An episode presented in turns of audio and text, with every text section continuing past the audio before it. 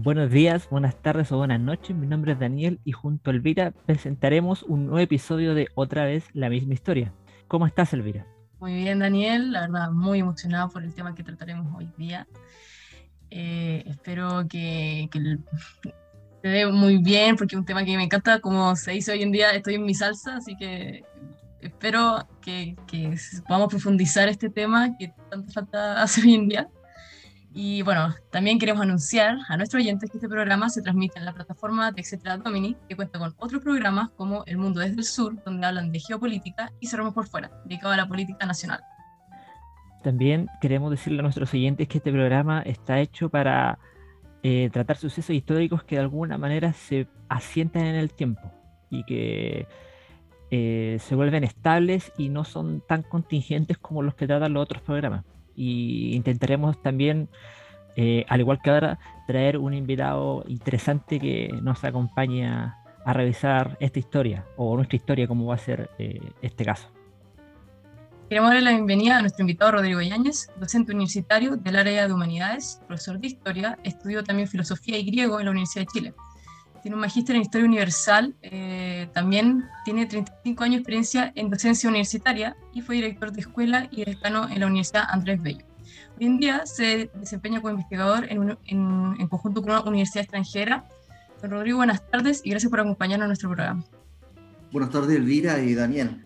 Mucho gusto y a los, a los, a los auditores en este caso, básicamente.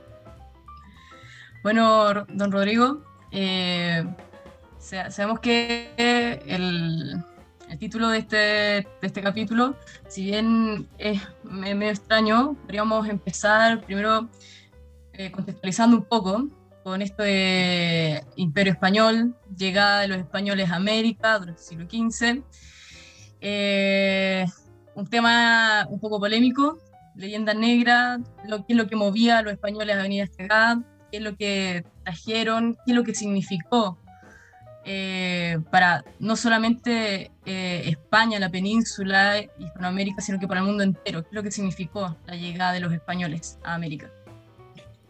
Bien, eh, partiré por lo siguiente. sus inquietudes son muy interesantes porque en el fondo me da el paraguas para lo que yo voy a conversar, básicamente. primeramente, nosotros estamos quizás dentro de un suceso más importante que tiene eh, la humanidad en el orden histórico. ¿Por qué razón? Porque el descubrimiento de América, que hoy día no significa nada, más bien es una cosa molesta, ¿no es verdad?, para el mundo americano, y sobre todo para el mundo americano revisionista, indigenista, eh, ampliamente ideologizado, significa ese descubrimiento de América una traslación importante de lo que es la cultura occidental. Y esto hay que tenerlo muy en claro. ¿Por qué razón? Porque es una donación papal. ¿Ah? Acá se provoca una donación papal con el descubrimiento y con las bulas, básicamente, ¿no es verdad?, que, que van, a, van a dar eh, conformidad ¿ah? a toda la, diría yo, la incorporación de, de las Indias a España y básicamente al, al reino de Castilla y Aragón. Entonces, como, como tema central, aquí hay una traslación de lo que es la cultura occidental latina hacia nuevas latitudes. Y esa extensión, ¿no es cierto?, también va a tener, por así decirlo, no un concepto de imperio como lo es el imperio inglés en ese entonces, como lo es el imperio portugués también en ese entonces, ¿ah? y como después va a ser el imperio alemán y el imperio inglés particularmente, que ellos no van a considerar ciertos presupuestos en los fenómenos de conquistas, sino más bien van a utilizar un aprovechamiento de un sistema que en ese momento es el sistema mercantilista, para tratar de extraer y hacer un usufructo de los, de los bienes, ¿no es cierto?, y productos nacionales y riquezas, eh, minerales preciosos, etcétera, que en ese momento estaba muy ligado al concepto de la fisiocracia, es decir, eh, la economía dispuesta en los metales preciosos. ¿ah? Porque evidentemente eso significaba la mercancía. ¿ah? Entonces Europa es ávida de eso. Y los imperios que yo mencioné buscan eso. ¿ah? En cambio España no digo que no lo va a buscar, sí lo va a buscar como Estado, sin lugar a dudas. y, el descubrimiento de América y la conquista americana le va a permitir, evidentemente, la conformidad de tener un imperio y tener el imperio más grande después con Felipe II que un, eh, que un, eh, eh, un, reino, ¿no es cierto?, europeo haya en ese momento obtenido y llegado. Rodrigo. Entonces, dígame. Sí, con respecto a lo, que usted dice, se me viene a la, una, una idea de Fray Juan de Torquemada, que en Monarquía Indiana tiene una, una, una cita que tengo acá sobre lo que significó para lo que fue España, que a donde llegaron los españoles llegó a ser la Nueva España, claro, porque había una antigua que estaba en la, en la península. Em, dice en Monarquía Indiana, Tenochtitlán era, era Babilonia, república de confusión y mal, pero ahora es otra Jerusalén, madre de provincias y, reinos. Entonces, eh, se ve, eh, bueno, y se vio también lo que, lo que la monarquía llegó a hacer acá al continente, porque claro, eh, como, como, dijo de los anteriores reinos o imperios, se ve que ellos colocaban su, como sus, puertos y, y asentamientos en las costas los portugueses también lo hicieron y los ingleses también lo hacían. Pero se ve que cuando llegan los españoles, ellos eh, instalan ciudades, o sea, con su plaza, eh, una, no sé, una alcaldía, por ejemplo. Eh, hay, hay, más que un, afán de extracción de recursos, hay un afán de orden político en, en, todo el continente. Y que, y que eso no, no, se ve o, o no tiene tanta trascendencia en otro imperio. Claro. Lo que pasa es que hay una política, una política de Estado que es muy clara. Y eso yo creo que cuando uno ve el derecho indiano en profundidad, ve la historia de las instituciones, ve la historia americana o hispanoamericana, ¿ah? encuentra que los españoles nos dejaron vacío prácticamente, ¿no es cierto?, ningún tema. Entonces, todo lo van a legalizar, todo lo van a concepcionar y todo lo van a ordenar. ¿ah? Cuando usted me menciona justamente, eh, ¿no es cierto?, esta cita Torquemada, ciertamente, ¿no es cierto?, el primer descubrimiento, cuando vemos todos los viajes colombinos, ¿no es cierto?, los, cinco primeros viajes colombinos, eh, evidentemente tampoco no se tenía todavía, el primer viaje de Colón no había concepción alguna que se estaba descubriendo un nuevo mundo. Sí, posteriormente, ¿no es cierto?, en los viajes se, eh, da esta connotación de que están ante, ¿no es cierto?, una, conquista y una un nuevo espacio por conquistar. Entonces, ¿qué qué va, a ocurrir acá? Quiero hacer muy claro en, este tema. ¿Por qué razón? Porque la empresa de la conquista es una empresa privada, con la anuencia, ¿no es cierto?, del rey. Es el rey quien, ¿no es cierto?, autoriza, evidentemente, ¿no es cierto?, el traslado de estas huestes indianas, de esta empresa, ¿no es cierto? Que eh, va, a tener, va a tener como tres grandes eh, momentos. ¿ah? El primero es una empresa de conocimiento, ¿ah? que es la empresa del intercambio, ¿no es cierto?, de las baratijas por, por provisiones, por, eh, qué sé yo, necesidades que son de orden material y humano, que requieren, ¿no es cierto?, los barcos y, la tripulación en ese momento para subsistir. Después viene una, una empresa que es mixta, en la cual se da el conocimiento, ¿no es cierto?, una vez asentada las huestes hispanas en territorios americanos, que generalmente estamos ligados a la cuenca del Caribe, el Caribe, ¿no es cierto?, más bien del sur. La Antilla al sur, eh, lo que diría eh, Cuba, etc. Y después este descubrimiento que lleva la, la tercera, que es la, la empresa económica, que ya ahí es la búsqueda de tesoro. Entonces, en este primer momento, se fija, toda la, diría yo, la ruta es la búsqueda de metales preciosos, plata y oro, porque es lo primero que le llama la atención a los españoles. ¿ah? Para el indio, el indígena americano, el oro tenía un valor ritual, no tenía un valor económico, ¿no es cierto?, ni era generador de riqueza, como para el caso de, de los occidentales. Entonces, esto también va a llevar a una sed de estos primeros conquistadores, que eran personas que muchos de los casos ponían, ¿no es cierto?, en esta empresa de conquista todo lo suyo. ¿Y qué era lo suyo? Bueno, un par de, qué sé yo, de, armas, ¿no es cierto? Que, sea, que eh, par de provisiones para comer. ¿ah? Todo cada uno, se fija, colocaba lo que podía para esta empresa, que era una aventura que tampoco se sabía si tenía retorno. y muchos de ellos vinieron a morir. ¿ah? A, infectarse con mucha, estamos en un, en, un, ambiente que el ambiente es muy tórrido y para el hispano ese, eso va a traer una, una serie de enfermedades, etc. Entonces, volviendo a lo anterior, esta sed se va a generar una sed de, riqueza por el oro. Hay que lo que va a llevar principalmente a, a, Hernán Cortés, ¿no es cierto?, al valle de Oaxaca, a establecer, ¿no es cierto?, quizás este, este, este, este seguimiento, ¿no es cierto?, y tratar de enriquecerse personalmente, por la codicia humana está en todos lados. Y desde ahí, evidentemente, que eh, se, se, toma esta configuración de lo que era el imperio, básicamente, ¿no es cierto?, de Moctezuma, ¿ah? y de todo el mundo azteca, chichimeca, olmeca, etcétera, que estaban ya en decadencia, porque tenían guerras, ¿no es cierto?, intestinales, ¿no es cierto?, tenían guerras floridas permanentes, hacían sacrificio humano, eran politeístas ah, y eran, diría yo, muy eh, dictatoriales con respecto al pueblo. Entonces, eh, en esa envergadura, naturalmente, lo que se busca primeramente es la conversión. ¿ah? Por eso que la, la, la, conquista se hace con la cruz y la espada, como dice Jaime Sánchez. ¿ah? No puede entenderse si esta cruz, ¿no es cierto?, va solamente ligada al concepto de la guerra, concepto del dominio, sino que va a ser mesurada por la, por la cruz. ¿Y mesurada por qué? Porque aquí la cruz vienen, ¿qué cosa? Órdenes mendicantes, que van a ser franciscanos, primeramente, ¿no es cierto?, mercedarios, agustinos, etcétera. O sea, estamos hablando de las grandes órdenes, ¿no es cierto?, que se, habían dado en Occidente, que estaban ligadas a la educación, que estaban ligadas a la enseñanza, a la conversión, que estaban ligadas al catecismo, etcétera, etcétera. Entonces, bueno, si quieres sigo. Ah, entonces, ¿qué es lo que ocurre? Otro elemento que nosotros tenemos que considerar, como usted también lo señaló muy bien, es la forma, ¿no es cierto?, del ejercicio de la conquista. ¿ah? Ya cuando se da la primera instalación, humana se da en el fuerte. Y el fuerte va a ser el preámbulo de la ciudad, de la Quívitas. Y ese es un ordenamiento jurídico, político, ¿no cierto?, administrativo y social.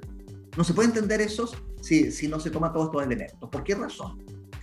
Porque la fundación de ciudades se van a hacer, como decía muy bien Daniel, bajo el concepto del litoral, del uso del litoral. Y para nuestro haber, justamente por el tratado después de Tordesillas, ¿ah? y la configuración de los reinos lusitanos e hispanos, ¿no es cierto?, y la demarcación propiamente tal de la conquista y de la posibilidad de conquista, dejan entrever que la cordillera de los Andes y su litoral es, por así decirlo, el paso natural para el ejercicio de la conquista. ¿ah? Por lo tanto, la ciudad va a adquirir una traslación desde el mundo romano y se van a fundar ciudades bajo la misma égida como lo hacían los romanos. Primero, un trazado de damero, un trazado cuadriculado, con una plaza central, donde, ¿no es cierto?, la plaza tiene un orden, no es una cosa de recreación solamente. Es la plaza de armas que posteriormente se va a llamar. ¿Por qué razón? Porque eso significa el fuerte. Ante el enemigo, ¿no es cierto?, que lo asolaban en los cuatro puntos cardinales.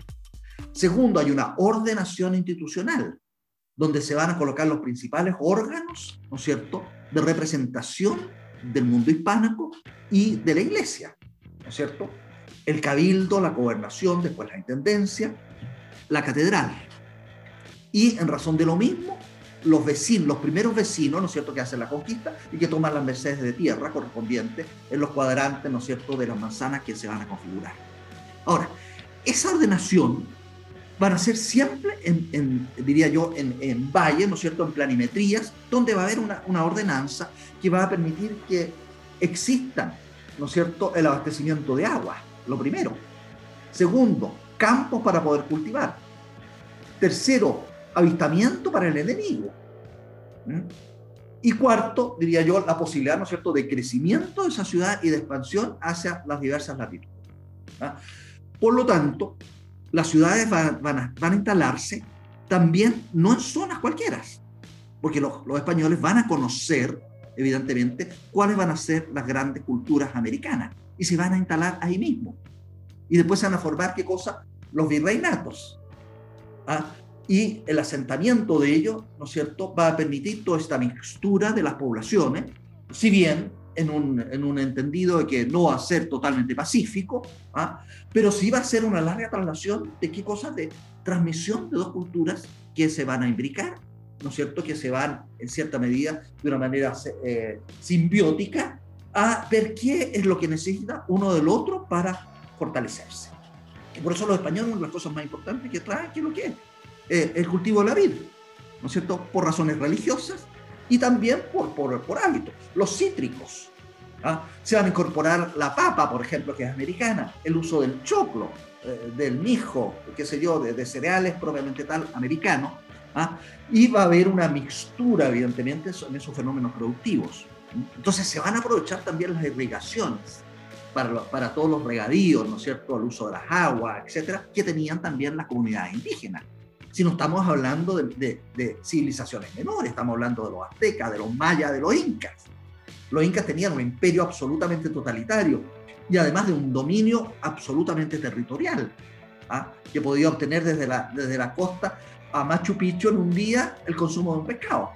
¿ah? Entonces estamos hablando de un movimiento, ¿no es cierto?, que, que es muy importante, hay que hay, que hay detrás eh, eh, también una experiencia que el español la va a tomar.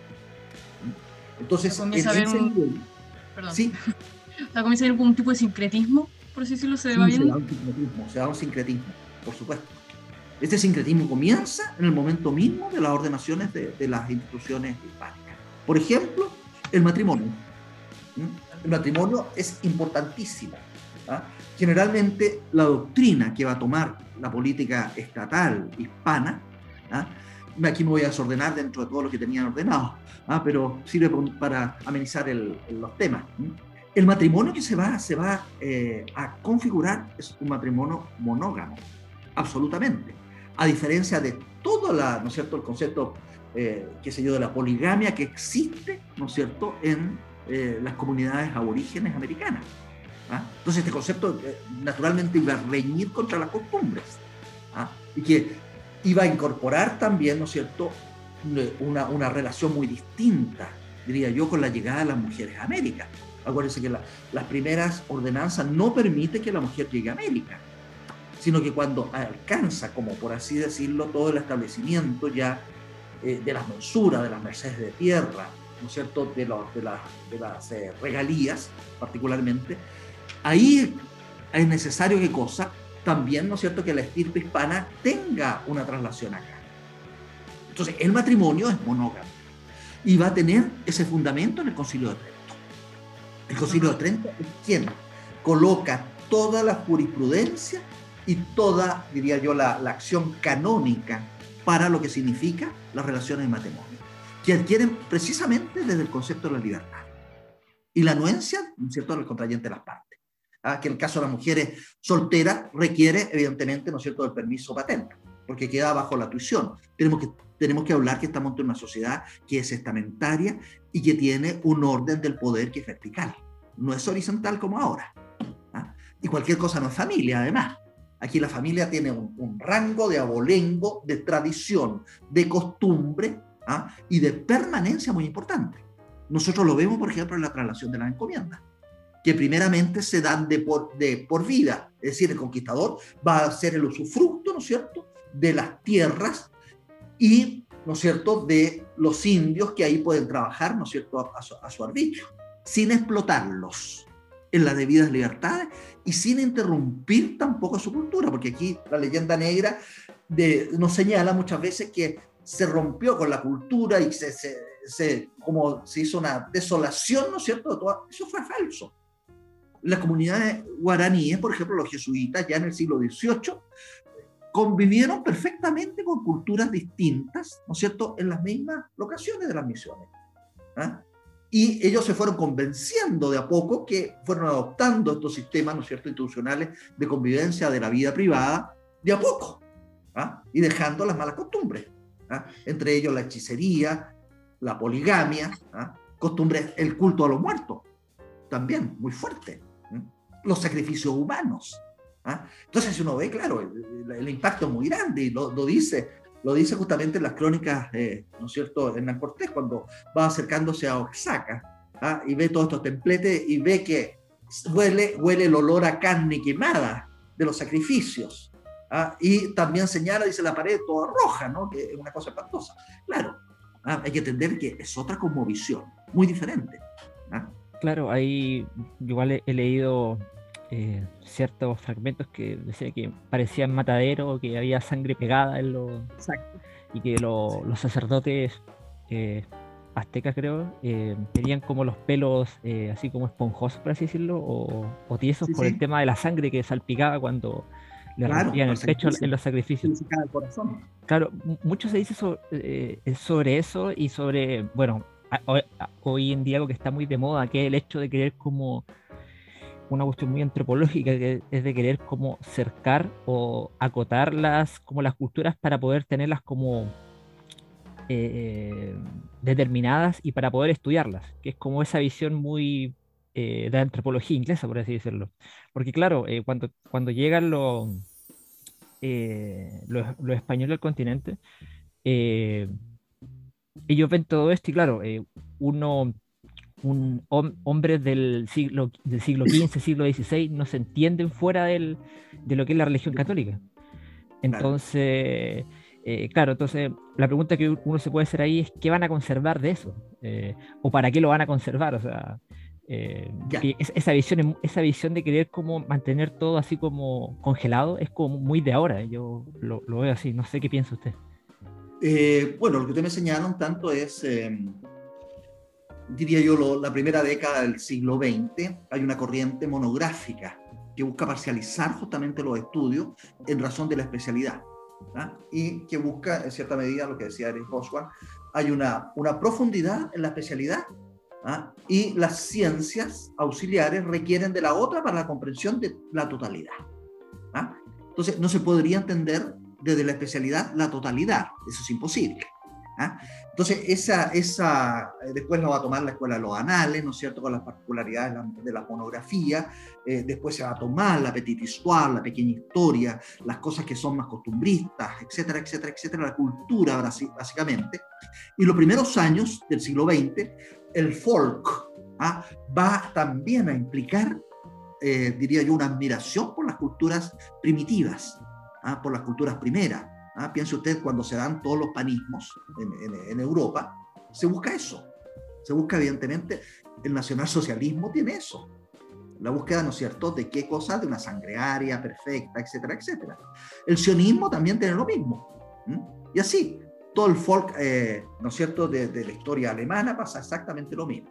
Entonces, esa singularidad, evidentemente, que eh, es propio de, la historiografía de la época. ¿Ah? Entonces, la historia no se puede comprender desde las particularidades, hay que comprenderlas desde, diría yo, desde una, una, trama, como, como dice eh, Brodel, ¿ah? muy hilada de muchas hebras, ¿ah? para entender bien el tamiz. Ahí se puede comprender, y ni la vamos a comprender tampoco, porque la historia se comprende bajo los hechos.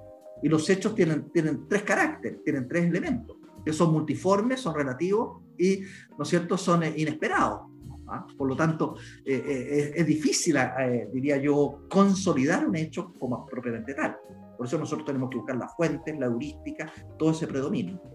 Pero algo que es importante, que lo voy a tomar de, su pregunta, tiene que ver con esa cosmovisión de ese mundo.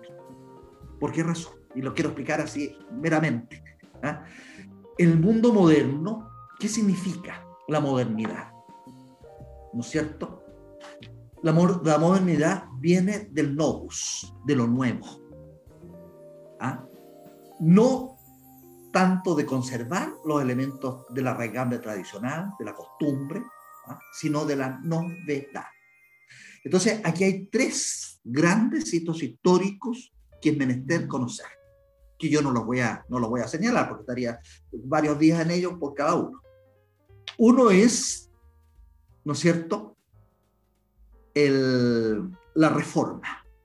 La reforma y la contrarreforma. ¿Ah? Fíjense bien, ese concepto de, novedad significa que cosa cambiar.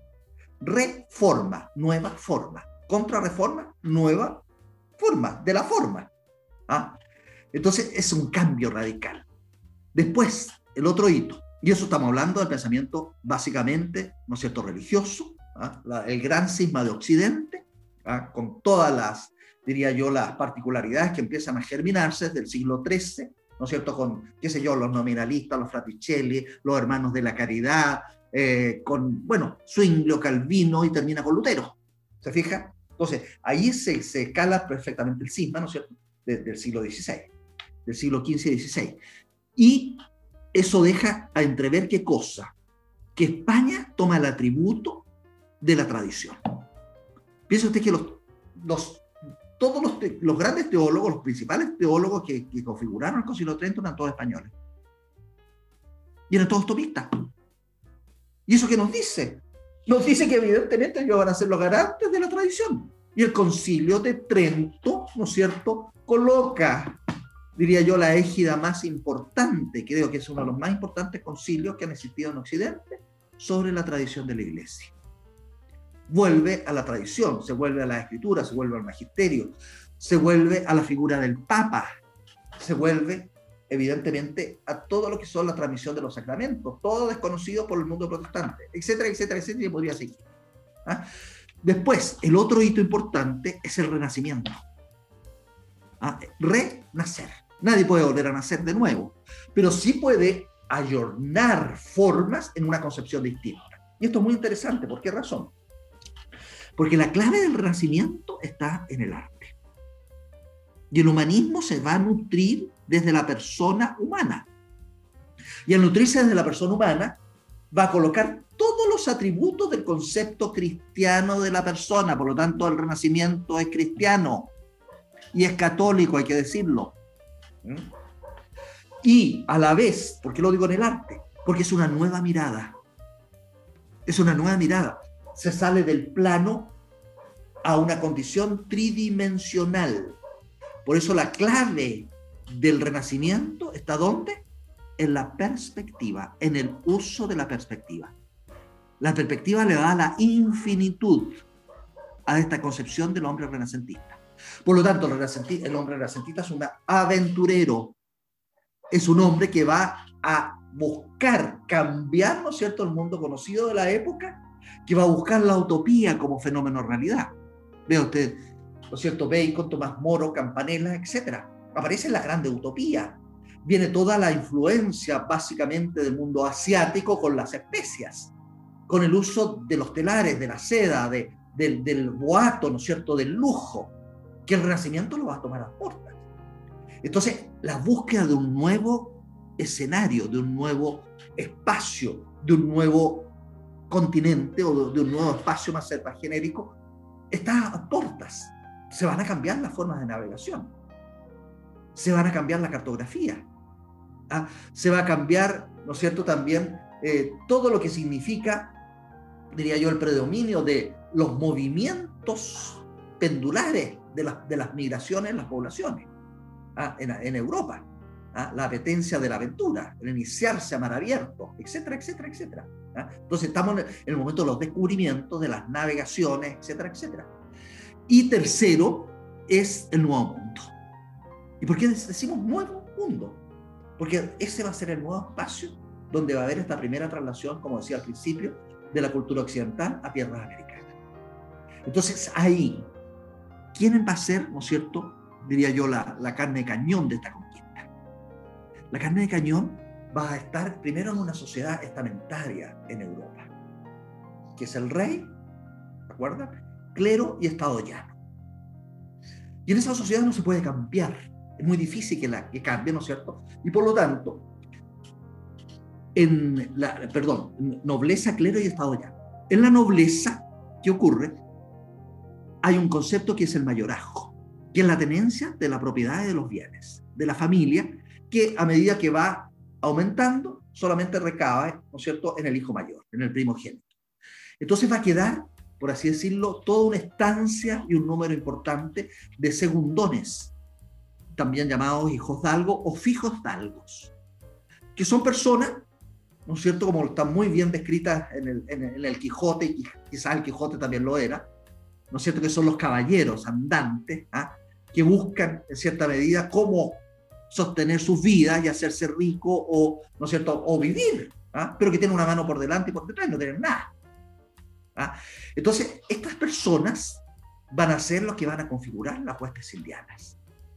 Y la primera configuración de esta hueste indiana, una vez establecida, ¿no es cierto? La primera, la, primera, el primer conocimiento que estaban ante un nuevo mundo, va a ser bajo el régimen de qué? primero como las donaciones, bajo el régimen de las capitulaciones. Y las capitulaciones entregan qué cosa? La conquista a caballeros, es decir, a hidalgos, se entrega a cualquier eh, Y si alguien habló, como sale también en la leyenda negra, de que vinieron, soltaron las cárceles y todo lo demás, eso ocurrió un año. Pero después ya Carlos V va a prohibir lo mismo, justamente porque no quería que llegara gente de bajo realengo acá y que se diera en plenitud y en la pureza de vida la traslación de la evangelización. Porque ese era, era el primer momento, ¿no es cierto?, por lo cual los reyes católicos dieron el beneplácito y ejercieron la conquista. Profesor, o sea, yo, volviendo un poco al tema de esto, de, en el fondo, las instituciones, el, cómo lo va trayendo, pensar en el fondo a, las Españas, yo hablo por de las Españas, eh, somos las herederas, hijos y, hijas y herederas de, Roma, y que muchas instituciones vienen de, de, esa tradición romana y que en el fondo la península las trae a Latinoamérica, ¿cuál es eh, el fundamento de estas instituciones? Ya, excelente pregunta. Porque hay que entender básicamente lo que conversábamos eh, eh, anteriormente, que primeramente hay un corpus filosófico-teológico, ¿ah? que eso más bien es, una, es la herencia de la Edad. Y aquí hay un contrapunto que quiero señalarlo, porque algunas historiografías acusan que la historiografía tradicional es totalmente medieval. Y aquí llegaron hombres medievales, ¿no es cierto?, que en el fondo quisieron instalar su feudo ¿ah? y usufructar de ello, y no hubo avances en el orden tecnológico, ¿no es cierto?, ni tampoco eso adscribió con las grandes ganancias de explotación de la riqueza eh, americana por parte de los españoles, la consecución de un capitalismo. Lo cual es falso, ¿no es cierto? ¿Por qué razón? Porque si no, no se toma a pie juntillas eso sí hay algo de eso. No podemos decir lo que no, porque todas las instituciones, como le señalé anteriormente, provienen básicamente desde el concepto del derecho del Código de las Siete Partidas. San Isidoro de Sevilla va a establecer las bases de lo que significa el buen gobierno y el rey justo. Y por lo tanto, la, la institución más importante en Occidente es, son dos. Es el rey y en la iglesia. Y por lo tanto la iglesia, el papado, ¿no es cierto? Y el resto que tiene que ver con la, con la curia, ¿no es cierto?, del, del mundo obispal, diocesano, por una parte, y el mundo mendicante, que tiene que ver más bien con las culturas regionales de cada una de las partes de Europa. Entonces, el derecho, como una tradición consuetudinaria, va a permitir esta traslación desde Roma, ¿ah? en muchos de los aspectos. ¿ah? Piense usted, por ejemplo, eh, todo, eh, eh, veámoslo en el término derecho civil. El derecho civil romano tampoco tenía el concepto politeísta, sino que era monógamo. Todas las características de la condición de la mujer en el matrimonio, la condición de la mujer en lo que era la tenencia de, bienes, lo que era la herencia, etcétera, todo eso va a traer, ¿no es cierto?, el mundo hispano. Después, en el orden de la justicia pasa exactamente lo mismo. Cuando se establecen, ¿no es cierto?, las reales audiencias como órgano eh, busca ser prístino justamente a las instituciones, en cierta medida, romanas, ¿ah? que se establecen con eh, tribunales, ¿no es cierto?, con personeros muy precisos, muy doctos en el mundo de las leyes. Y hay que entender también, Elvira, de que estamos ante una sociedad que es confesional. Acá no podemos entender, ¿no es cierto?, que eh, los poderes del Estado, por así decirlo, como se llaman hoy día, están diseminados en competencias, ¿no es cierto?, que son estancos absolutamente eh, únicos y no compartidos. ¿Ah? Acá no hay una división del poder de Montesquieu. Acá el poder es uno solo, es indivisible. ¿ah? Y por lo tanto, muchas de las instituciones tienen también régimen de justicia. Ve usted el gobernador, por ejemplo. Ve usted el cabildo. Vea la figura del virrey. Vea la figura de la Real Audiencia. ¿ah? Y así, la casa contratación. Vamos a ver que todas las instituciones todas van a, van a administrar la justicia, van a administrar, ¿no es cierto?, el orden propiamente tal, también de la legislación, porque van a ser ellos, ¿no es cierto?, quienes van también, eh, cuando se crea la, ¿no es cierto?, la Real Audiencia y se crean eh, los, los, órganos, diría yo, más, eh, más administrativos, ¿no es cierto?, buscan evidentemente llevar ordenanzas que parten de América. ¿ah? y que en cierta medida le están dando tuición al rey como consejo para ver la realidad de acá. ¿ah? Y esto también se va a prestar abusos, lógicamente. El caso chileno, por ejemplo, que dependíamos directamente del, del virreinato del Perú, ¿no es cierto? Eh, se, acata, se acata pero no se cumple. Esa era la regla. Es decir, acatamos todo lo que dice, ¿no es cierto?, el virrey y el reino, pero nosotros hacemos lo que nos conviene. Ah, pero también esa conveniencia no es por, un, un, régimen de independentismo, sino porque por la traslación, ¿no es cierto?, del espacio, por las comunicaciones, etcétera, tardaban muchos meses, ¿no es cierto?, en comunicarnos y en llegar las cosas acá. ¿ah? Entonces nosotros éramos, en cierta medida, también teníamos un orden muy insular. ¿ah? Entonces hay un apego directo, diría yo, al, al concepto de derecho, a la lex. La lex es uno, un elemento, el elemento más ordenador que hay. ¿Ah? Si bien se critica, por ejemplo, desde el mundo también anglosajón, de que el imperio español era pura burocracia, ¿ah? en el fondo era pura ordenación. Era, todo estaba tipificado, todo estaba regulado, o sea, no había espacio como para que quedara, ¿no es cierto?, un vacío legal. Y en esa regulación había que cumplir todo. ¿ah? Y eso es lo maravilloso quizás de la administración hispana, ¿ah? que podía justamente prever todo y todo este orden estaba, diría yo, ligado a todo, toda América. Y al igual que España. ¿ah? Ahí no había, ¿no es cierto?, ninguna, diría yo, eh, desaveniencia ni tampoco una, una autonomía en absoluto. Podría decir que tampoco no había ni vacíos legales, era tan, tan, no sé, perfecto e, e, ese sistema, vacíos legales no, no se daban de que, o que fueran aprovechados de cierta forma. Exactamente. Piense usted, por ejemplo, en el monopolio comercial, que se establece desde un principio. Ah, por razones lógicas también. Está el imperio, ¿no es cierto?, de la corona de Braganza, el imperio portugués, los ingleses acechando por todos lados, ¿ah? los franceses también con apetencia imperialista. Entonces la corona tiene que también resguardar, ¿no es cierto?, lo que hace su nuevo territorio para ordenarlo.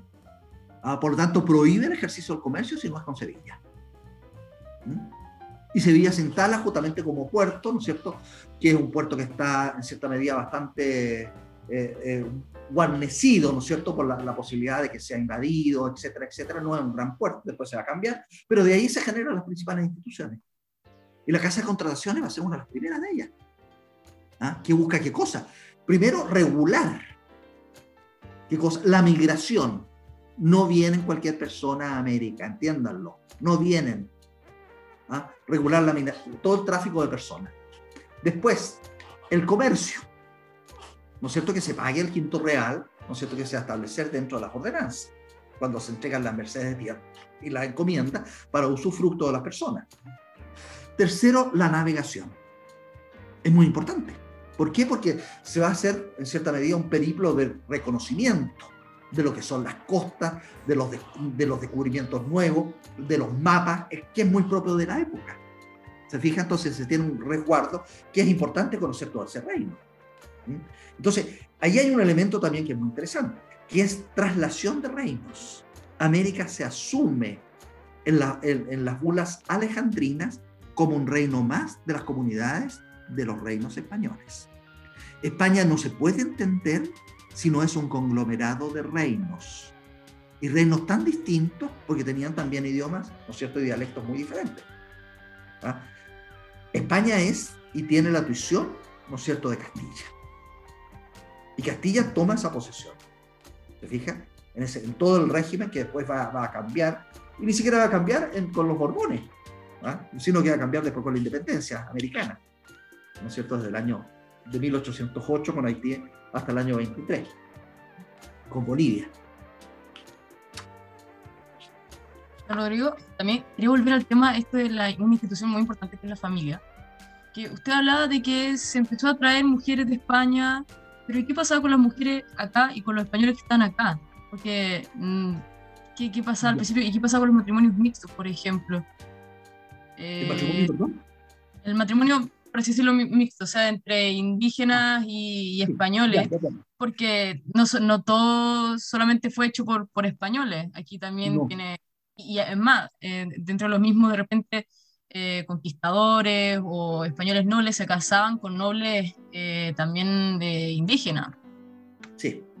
A ver, aquí hay una política que es interesante, y es la política que parte desde los, todo, toda la problemática de los justos títulos que es, por así decirlo, el problema de establecer la amencia, primero, ¿no es cierto?, del indígena como persona.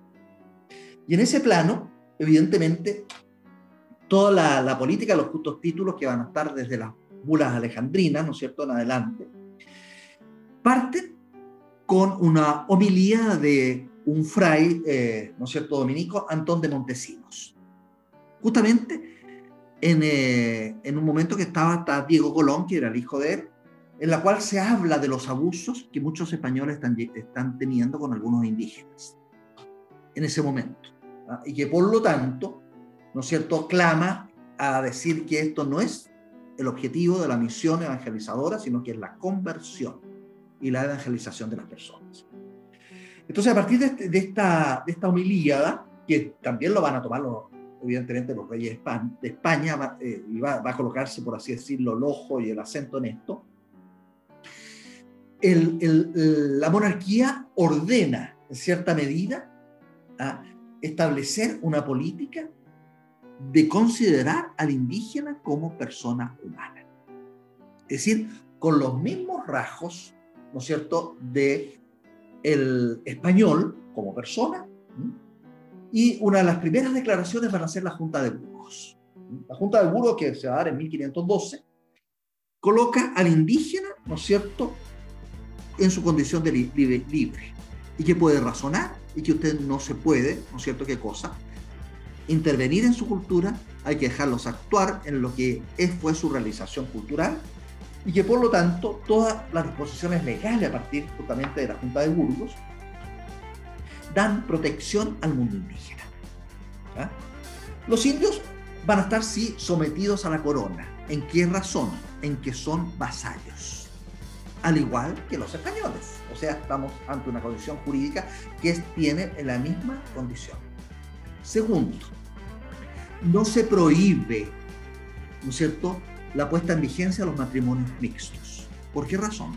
Primero porque llegaron hombres acá y no llegaron mujeres, salvo, ¿no es cierto?, eh, se yo, Inés de Suárez, que ella vino dentro de la, venía como cocinera en cierta medida, pero en el fondo era la amante de Pedro Valdivia y después la, corona ve todo este escándalo cuando, cuando lo nombra, ¿no es cierto?, eh, de capitán general, y resulta de que eh, para ser capitán general no podía estar en una condición de, de.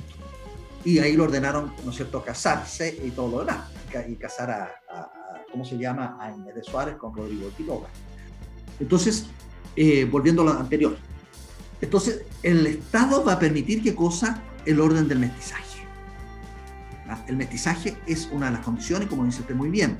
¿ah? Muchos de los, de los españoles, de los conquistadores españoles, que soy su huésped, se van a casar con, con, princesas, ¿no es cierto?, de las comunidades locales. ¿ah? Y que van a ser muy bienvenidos, además. Entonces, la mixtura es una de las características únicas de la conquista de América. El mestizaje no se va a dar en otras latitudes, no se va a dar en otros imperios. Por lo tanto, el régimen de justicia en torno a la persona y a su consideración, que es tomista, básicamente, ¿ah? lo va a resguardar, se va a resguardar en América. Y ahí aparece justo el título, como lo, veníamos eh, nosotros eh, estableciendo. ¿ah? Y por eso que aparece el requerimiento de Palacio Rubio. ¿Ah? Eh, yo le he hecho esa pregunta porque, ¿sabe? Dentro de todas las cosas que se dice de la leyenda negra, dentro de la leyenda negra, esto de que eh, eh, por estos matrimonios, mixtos, eh, en el fondo se va dando un sistema de castas. ¿Es realmente así? No, no, ¿por qué? ¿Por qué razón? Porque cuando se establece la encomienda, primero, ¿no es cierto?, las regalías, posteriormente la encomienda, las mercedes de tierra, las mercedes de tierra va a ser una traslación, por así decirlo, de la hidalguía hispana acá. Y eso va a permitir la llegada de mujeres hispanas. Se fija ya en una primera generación. Cuando el español se asienta en tierra y empieza a producirla, trae a su familia. Inmediatamente. ¿Qué seguridad requiere el español? Tener el título de eso, de la encomienda. Y primero va a ser devolvida, etcétera, pero después, como ya empieza la raigambre generacional a tomar el utiposidez de, de, de esos lugares, evidentemente que se establece toda una jerarquía. ¿Ah? Y esa jerarquía va a permitir, fíjense bien, que, la población evidentemente más importante van a ser los primeros vecinos.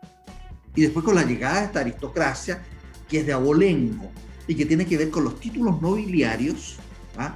va a permitir también un escalafón, de la misma manera como está en España. Entonces hay una aristocracia, una nobleza, por, decirlo latente, pasa que no. Eh, eh, en el fondo, la nobleza de raigambre, ¿ah?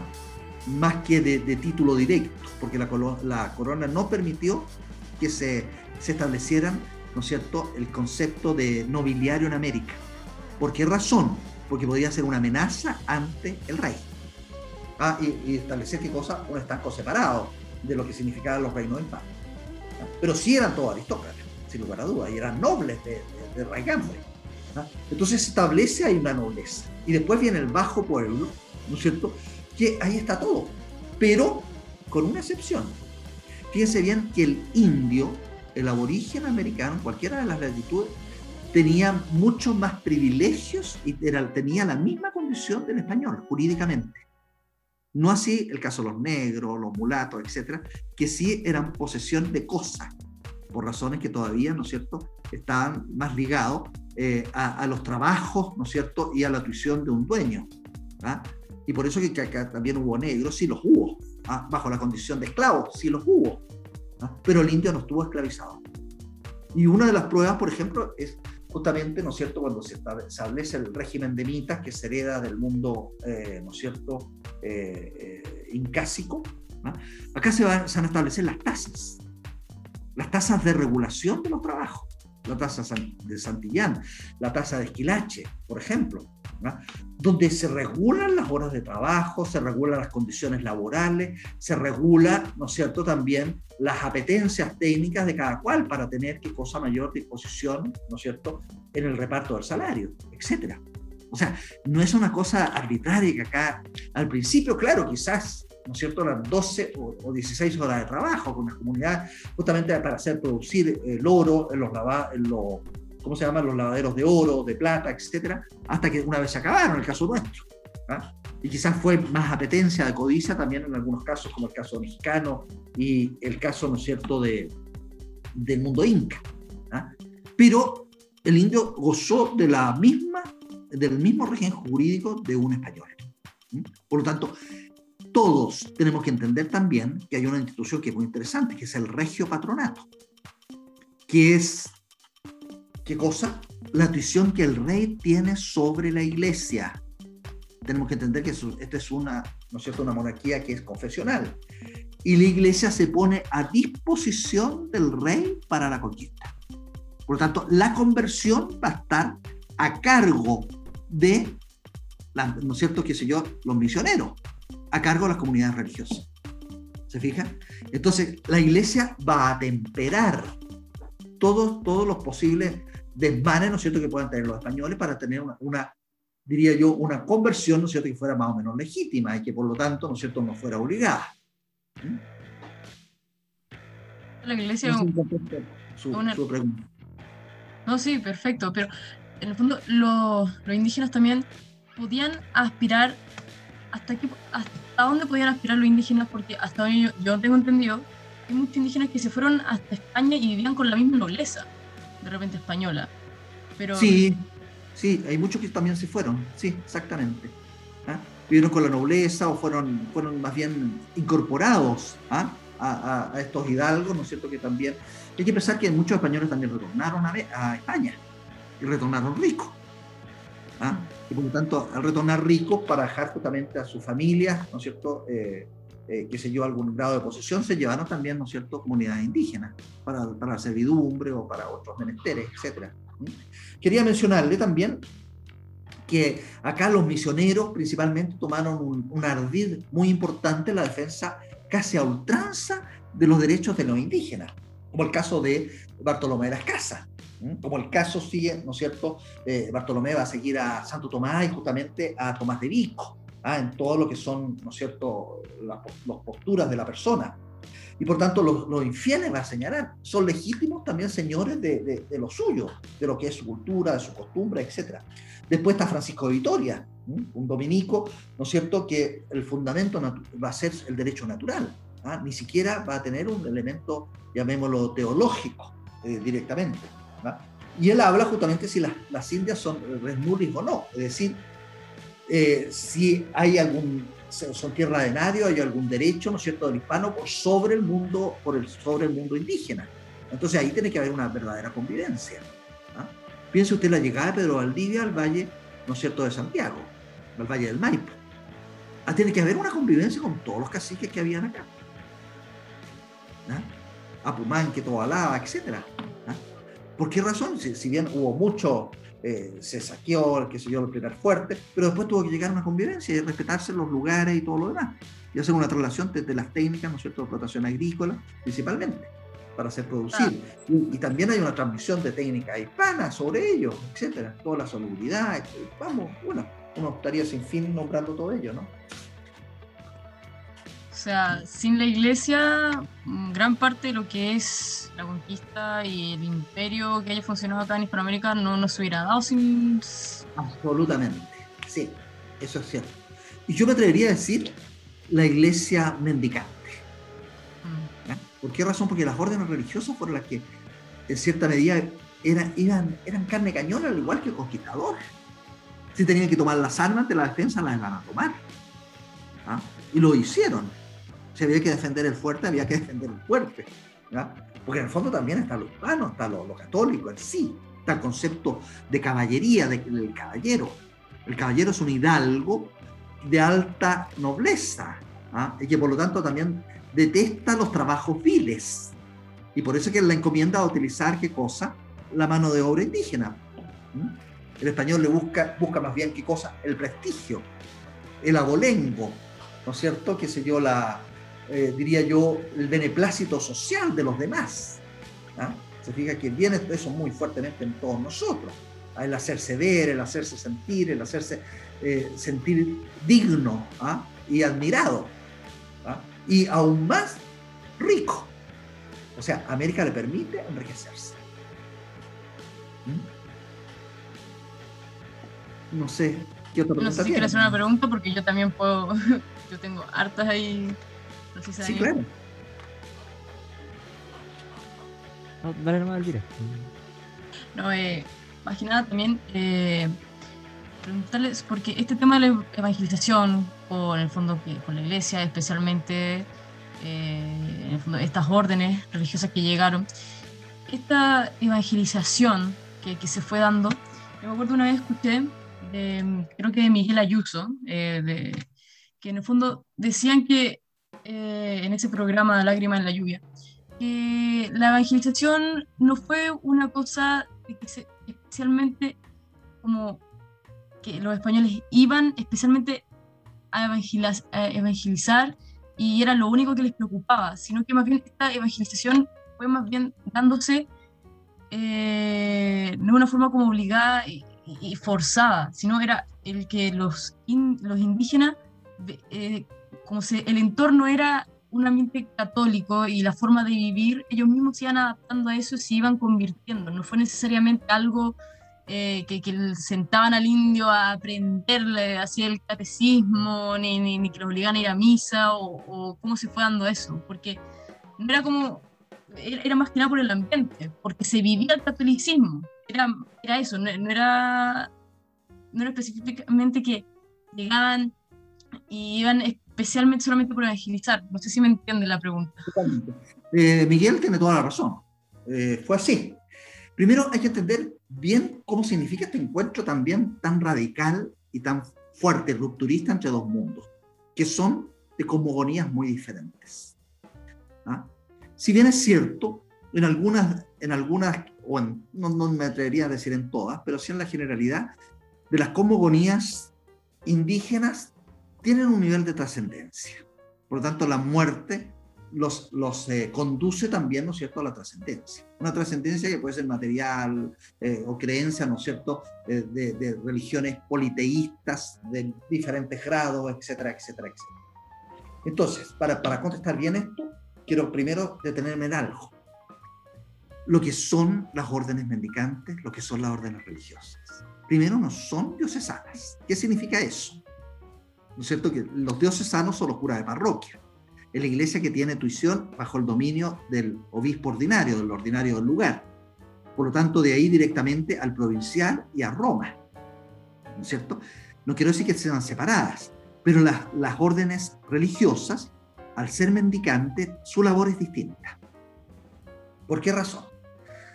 Porque los monasterios en el mundo medieval tenían hospicios ¿ah? y recogían al peregrino. Y generalmente no solo eso, sino que también desarrollaban talleres, tenían técnicas. Las grandes bibliotecas de la Edad Media eran todas bajo el alero de los monasterios. Estaban los escribanos, los copistas, etc. O sea, toda la gente culta y gente noble, honorable, se iban a los monasterios. No era cualquier persona. Ah, por lo tanto, estamos hablando de gente muy letrada, de gente que tenía doctorados. Vea usted, el caso de, de Fray eh, Bartolomé de las Casas, Victoria, doctores en teología, en leyes. ¿Ah? O sea, no estamos hablando de cualquiera persona. Entonces, en este régimen, ¿qué significaba? Que al acoger al peregrino, ellos también tenían el concepto de la educación. ¿Ah? Por lo tanto, lo traen a suyo. Y las grandes casas educadoras, los colegios, ¿no es cierto?, que se quedaban al alero de los monasterios, eran justamente los propios monjes, los profesores que enseñaban y que transmitían la cultura. Entonces, trasladados a América, ¿qué significó esto? Una de las primeras condiciones fue tratar de erradicar la idolatría y hacer comprender, fíjense bien, que el verdadero Dios y el verdadero sentido religioso era la cultura cristiana. Entonces, cuando se llegaba a una ciudad, había una institución que es muy interesante, que se llama el requerimiento. Y el requerimiento era la toma de posesión por parte del gobernador o del adelantado, según sea el caso, de que decía primero que hay la creación de un solo Dios, etcétera, etcétera, establecía todos los principios cristianos.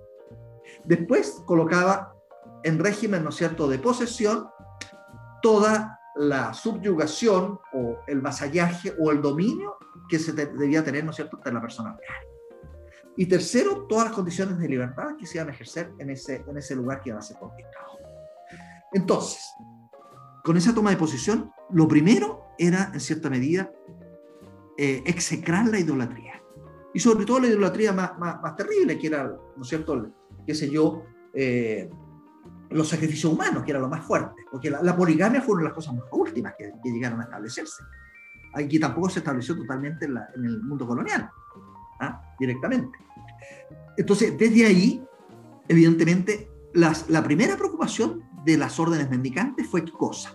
Enseñar el Evangelio en las lenguas, ¿no es cierto?, aborígenes. Y ahí se trabajan catecismos, se enseña justamente los elementos de la predicación sin fuerza, porque lo hacen los, los sacerdotes, lo hacen los monjes. ¿ah? ¿Se fija?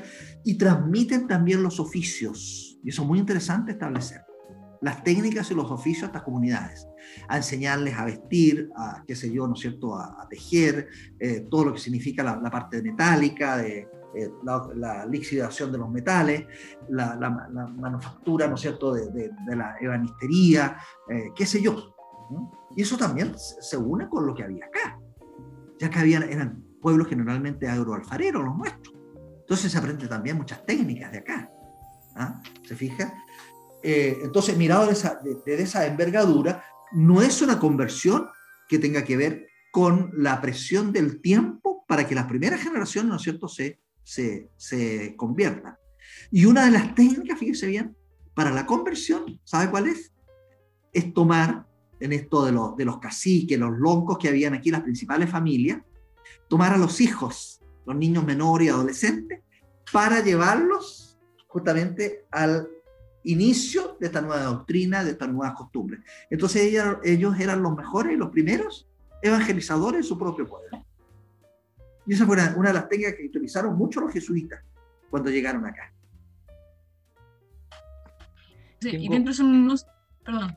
Sí, una, una, pregunta que me, surgió. Eh, al, al, ver que, bueno, en esos tiempos no se, no se pueden, como muy bien he dicho, no se puede entender eh, todo lo que sucedió eh, respecto al, tema institucional y social sin el alero de la iglesia. Y, muy, y como recuerdo mucho que decía un, el, padre Osvaldo Lira en una entrevista, me acuerdo que, que decía que una palabra que no le gustaba mucho a la gente hoy en día, decía él en ese tiempo, era, decía que el catolicismo era totalitario, en el sentido, decía él, que lo que hace el catolicismo es totalizar el, la medida de que se pueda todas las áreas de la, de la vida humana, ya sea, y, y, obviamente después de la, de la eh, según el dogma, también después de la, de, de la vida material, por así decirlo.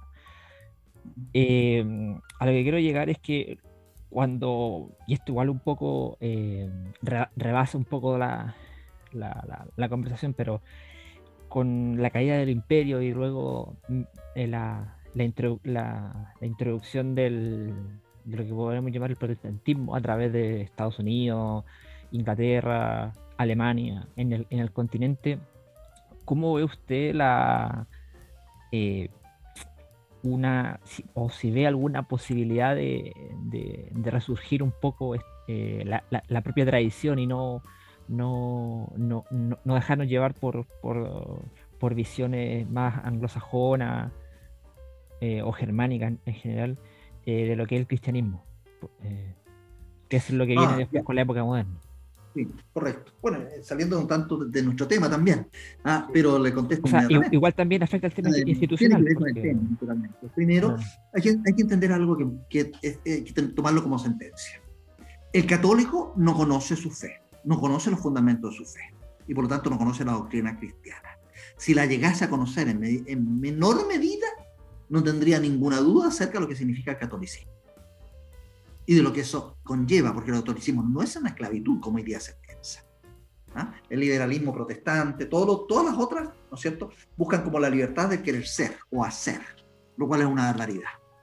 Toda la vida tiene un orden, todas las cosas tienen un orden natural y tiene un orden social que es la convivencia. La sociedad se crea para establecer la convivencia mutua no se crea, como decía Hobbes, ¿no es cierto?, bajo la, el orden de, de, egoísmos particulares, ¿no es cierto?, y que esa individualidad iban a, iban a ser tan atroces que era necesario tener un Estado totalizador y por lo tanto crear leviatán. No, el catolicismo es libertario, porque la gente dimensiona justamente su doctrina en pos de la trascendencia. El hombre, cuando es trascendente, alcanza los niveles metafísicos, desde los primeros principios. Y eso significa qué cosa?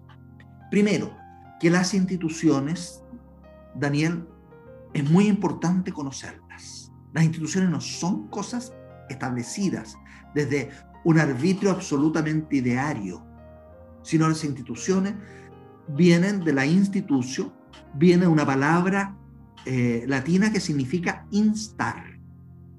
¿Qué significa instar? El prefijo in es estar dentro de. Estar significa permanecer, está, está haciéndose, está, eh, eh, ¿cómo se llama? En, en factum, está generándose. Por lo tanto, las instituciones son organizaciones humanas que no descansan en una época temporal, no descansan en una generación, sino que son el principio capital y fundamental de la condición de la persona humana y de la sociedad para permanecer ad eterno. Nosotros no podemos acabar el Estado. El Estado tiene como objetivo el bien común y el bien común, ¿no es cierto?, no se puede definir. Porque es el bien de todo en la medida de cada época que señala cuál va a ser la particularidad de ese bien común. Por lo tanto, el Estado permanece. Y la, la institución de la familia es vital, de vital importancia. Y más aún, se lo voy a decir, más que la familia es el matrimonio. Hoy día que cualquier cosa es matrimonio o cualquier cosa es familia, el matrimonio es de suyo lo más importante. Porque si no hay un buen matrimonio, no hay una familia. La familia es, ¿qué cosa? La extensión, ¿no es cierto?, del matrimonio que tiene dos elementos importantes. No solo la, el primero la procreación, no es la reproducción, señores. ¿Ah? Nosotros no nos replicamos como los animales, nos procreamos, porque la procreación hay una responsabilidad de la persona al fin de la muerte. Y segundo, es la formación, ¿ah? No es la instrucción, es la educación, ¿no es cierto?, que se forma en la, en la familia. ¿Para hacer qué cosa? Primero, sostenedores de la formación, ¿no es cierto?, en este caso nuestro, católico y cristiano. Segundo, de lo que significa toda nuestra tradición como persona, en términos de, de lo que es nuestra cultura, nuestros raigambres, nuestros ancestros, nuestra nación, el concepto de patris, de patria, que es muy importante, de nación, que viene de nazi, es decir, donde se ha nacido. ¿Se fijan? Entonces, eso es lo interesante. ¿Cómo combatir esto? Hoy día es casi imposible, porque estamos en un mundo liberal totalmente atomizado en, todo, en toda latitud y en toda esfera. ¿ah? Y en la medida que uno está conectado, ya está totalmente liberado. ¿ah? Tenemos en los genes, en cierta medida, todo nuestro pensamiento liberal. Lo que sí tenemos también en los genes es nuestro, en nuestra catolicidad, que eso hay que vivirlo. Y no solo vivirlo desde el mundo íntimo, religioso, ¿no es cierto? Que puede ser todo lo que significa, en cierta medida, el culto privado y público a lo que significa el cristianismo. No, sino que vivirlo en los sacramentos, vivirlo básicamente en las verdades teologales. Fe, esperanza y caridad. Y sobre todo, fíjense en el ejercicio de, la, de la mancomunión de las dos primeras, en la tercera, que es la caridad. Lo más importante es la caridad, que no es filantropía. La filantropía es del mundo liberal, del mundo protestante, del mundo capitalista. La, la filantropía ¿no es cierto? Y todo lo que significa la solidaridad es del mundo capitalista, del mundo protestante. ¿ah? Eso no corresponde al mundo, el mundo cristiano, es caridad. Y la caridad es la abnegación, como decía C.S. Lewis, es abnegarse. Para mí el cristianismo es abnegarse, es decir, abnegar, negarme a mí mismo, negarme a mí mismo por el otro.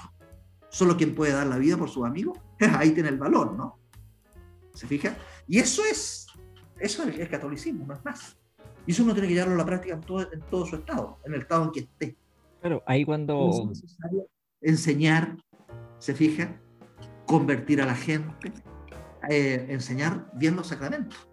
Ahí cuando viene la Revolución Francesa cambian esos tres conceptos de fe, esperanza, caridad por eh, igualdad, libertad y fraternidad. Y, y después y fraternidad igual ahora como que está, bueno, lo que tengo entendido, como que a algunos les resulta un poco eh, clerical el tema de, fraternidad, entonces lo cambian por solidaridad.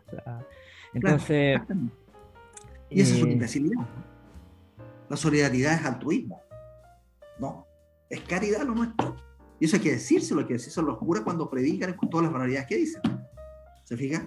Ah, porque la solidaridad, yo me pongo, en el fondo es como, a ver, la solidaridad, ve, vea usted una palabra, por ejemplo, el respeto y la tolerancia la solidaridad es tolerancia.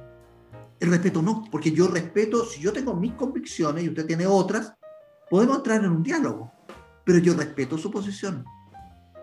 Por lo tanto, ahí yo establezco una relación. Pero en cambio, yo podría ser solidario con usted, ¿no es cierto? Si el aborto ya ha cambiado hace 10 años atrás, si la postura del presidente de la República cambió con respecto a los matrimonios homosexuales y había dicho dos años atrás, ¿no es cierto?, de que eh, el, matrimonio era entre hombre y mujer y ahora se dice porque hay que hay amor y hay ese amor hay que, hay que ¿no es cierto?, en cierta medida legalizar. Bueno, ahí estamos directamente ante qué cosa? Una cosa, una acción solidaria. Porque usted es tolerante con el otro y pierde su convicción.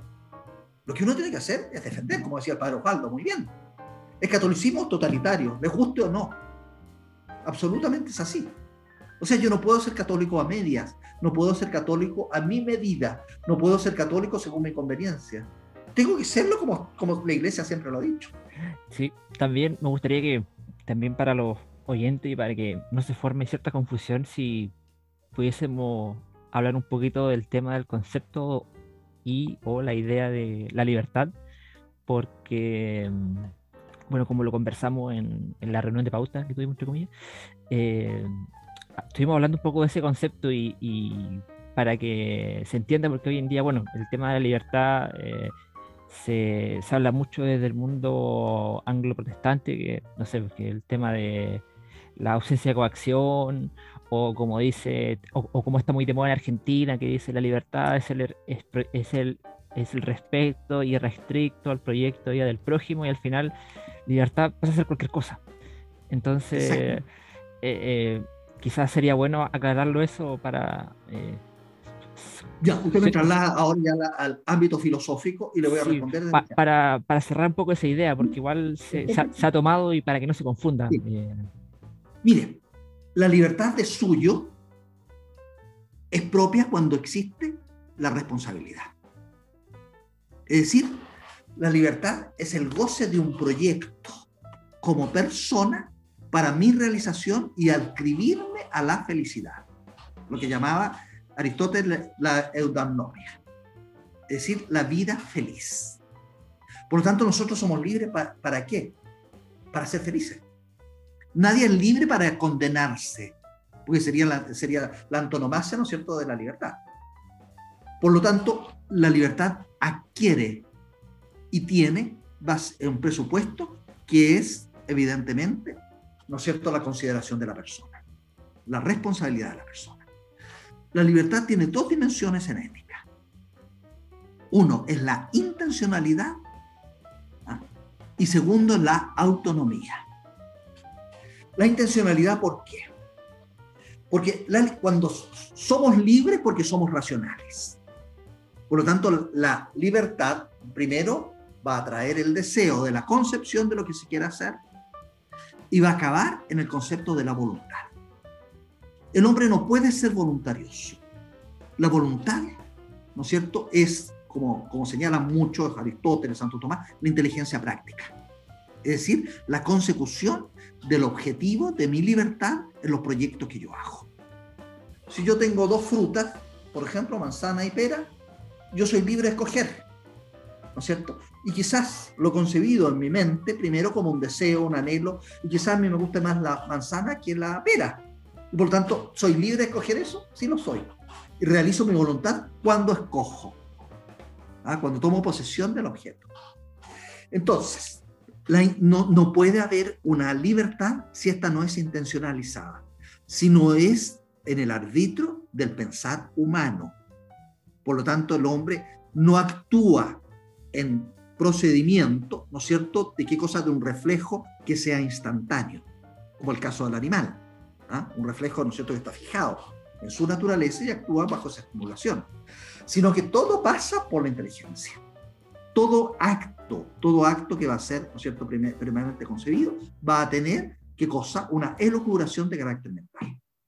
Entonces, hoy día, como usted señala muy bien, se nos transforma en una libertad como libertinaje, que es desordenado, irresponsable, sin meta ni nada.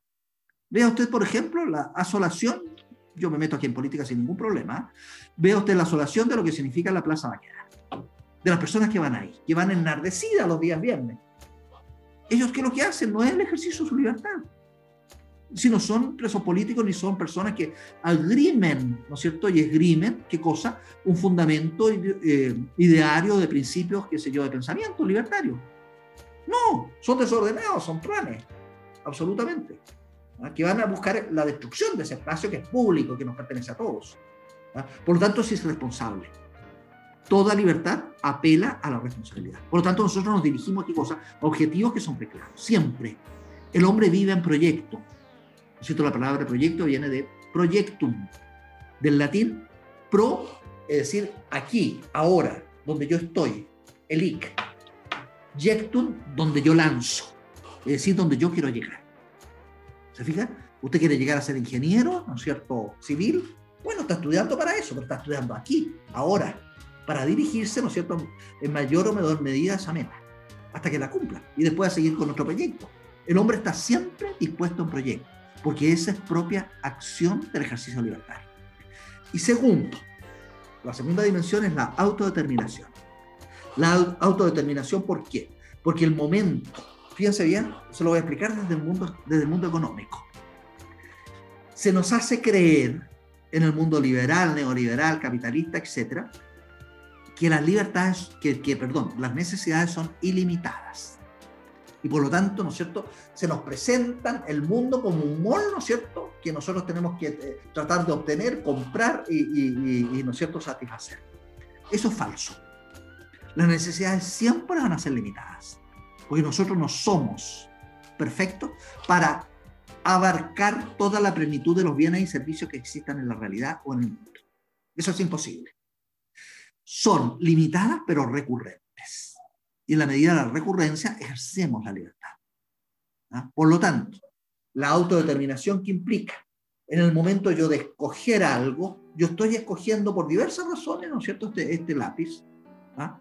que para mí me va a ser también libre en alguna u otra medida, porque me va a permitir escribir, me va a permitir trasladar mis pensamientos, etcétera, etcétera, etcétera. ¿ah? O cualquier objeto, cualquier cosa material o inmaterial que yo esté eligiendo. Por lo tanto, al, al autodeterminarme, yo establezco también mi carácter libertario. ¿Se fijan? Y eso es lo importante. Hoy día lo que muchas veces carecemos es de carácter. ¿ah? Y el carácter hacia la persona. Y el carácter está en la naturaleza de las personas. Nosotros no podemos desnaturalizar, perdónenme, los géneros humanos, porque eso va contra la ley de Dios, va contra la ley natural, les guste o no les guste a las personas. No podemos, no podemos tener, ¿no es cierto?, un concepto de un nuevo género binario, si eso no existe. Eso es un apego, diría yo, eh, absolutamente eh, libertino de, de, lo que significa la persona. No sé si contesto la, la pregunta son puros caprichos al final. ¿Ah? Es puro capricho. Claro. Nada más que superpone la libertad a la verdad y, y nadie se quiere someter a las leyes. Ni siquiera tenemos que hablar de las leyes de Dios, le las leyes naturales. Naturales, o sea, la autonomía aristotélica, exacto. No quise meterlo directamente a la, a la religión, el concepto de la libertad. Ahora, uh -huh. la verdad no hará libre, claro, porque la verdad es, es, qué cosa, es el fin último el fin último, que en la medida que nosotros lo, pose, lo poseyamos, ¿no es cierto?, vamos a ser más libres. Y mientras menos inmateriales somos, más libres somos. Mientras menos apegados estemos de las cosas materiales, más libres somos. ¿Se fija? Y eso significa el camino de santidad. Y eso significa el camino, justamente, ¿no es cierto?, de, de este orden místico para llegar a, a, a, al, al orden perfecto. Bueno, don Rodrigo, yo la verdad quería hacer la última pregunta para ir cerrando, porque hemos estado harto rato, pero más que nada usted está hablando.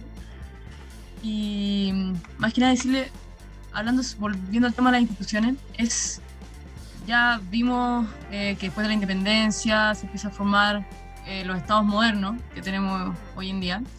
Y quería saber qué instituciones hasta el día de hoy siguen, eh, bueno, por así decirlo, en un estado moderno como el de hoy en día, y cuáles son las que especialmente tenemos que proteger a ver, yo creo que hay muchas instituciones que se, se, se trasladaron. Hablando a nivel hispanoamericano. Sí, Así... más, más, que el estado, más que el Estado moderno, el Estado republicano. ¿eh? Claro. La República es una concepción platónica utópica, que no es real. ¿ah? Y ahí está adosada directamente al derecho positivo y toda nuestra, nuestra eh, jurisprudencia que está amparado en ello. Eh, primero hay que decir que hay una ruptura con el derecho natural que es asumida por este derecho positivo que encarna las leyes escritas y, y bajo la potestad también de la razón. Bueno, hay muchas instituciones. Primero, ¿no es cierto? Como podríamos decir, se, vea usted, le voy a hacer un, un, ejemplo. La constitución del 33 tenía, ¿no es cierto?, el cargo de presidente de la República. Y el presidente, y el presidente de la República, el cargo era tan omnímodo y omnipresente que era exactamente lo mismo que el ejercicio de un monarca. ¿Ah? Por lo tanto, el presidencialismo es una forma, entre comillas, monárquica distinta, secularizante, ¿ah? que ha permanecido en la, como institución. Ahí mismo, por ejemplo, y ahora parece que ya no está, eh, el veto que puede tener el presidente de, de la República para el perdón, ¿no es cierto?, de un delincuente. ¿ah? o de un, de preso, qué sé yo, ¿no es cierto? ¿Cómo se llama este tema? El, eh, bueno, no me acuerdo cómo se llama. Eh, podría realizarlo, pero esa era, era plenitud plena el monarca, el indulto. ¿Ah? Eso, eso tiene un rayambre que es absolutamente eh, la monarquía. El juicio de residencia, por ejemplo, en los virreyes, en los gobernadores y en los funcionarios públicos. ¿ah? Sí, sigue permaneciendo dentro de la jurisprudencia actual en muchos de los cargos públicos, que hay que, después de ser meses, no sé la constitución que viene, ¿no es cierto?, tiene que dar una contabilidad, un dar cuenta de, de, de, se le hace la revisión pública, etcétera, del juzgamiento eh, eh, importante. En algunos casos, el sistema confesional, que ya hoy día ya nosotros terminamos con la constitución del 25, ¿ah? que ya separó el Estado de la Iglesia. La Iglesia, ¿no es cierto?, ya pasa a, tener un orden bien privado y no directamente dentro de la comunión estatal. Eh, bueno, el ejercicio propiamente tal de las, de las instituciones, por ejemplo, que la, diría yo, todo el ejercicio de la justicia tiene mucho que ver con, con la real audiencia, ¿no es cierto?, como traslación, que con configuraciones propias, sí, ¿ah? más bien, eh, eh, diría yo, republicanas.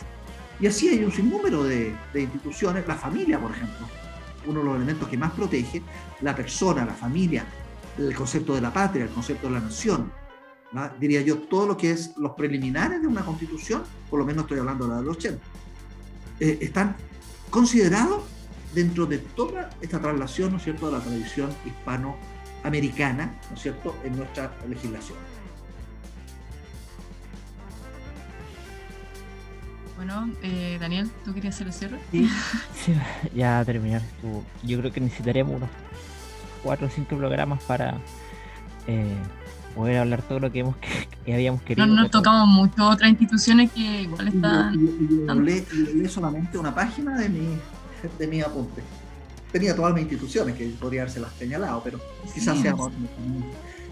Yo creo que para la próxima temporada ya, del, programa lo vamos a tenerlo en la lista ahí prioritario. Entonces, para terminar, decir que hemos llegado al final del programa de hoy. Muchas gracias, don Rodrigo, por acompañarnos. Elvira, como siempre, un gusto. Esperamos que a nuestros auditores les haya gustado este programa y que recuerden que pueden revisar nuestro Instagram, Extra Domini. También pueden encontrarnos en YouTube y en Spotify por el mismo nombre. Nos dejamos invitados para un próximo capítulo de otra de la misma historia. Muchísimas gracias por acompañarnos en este programa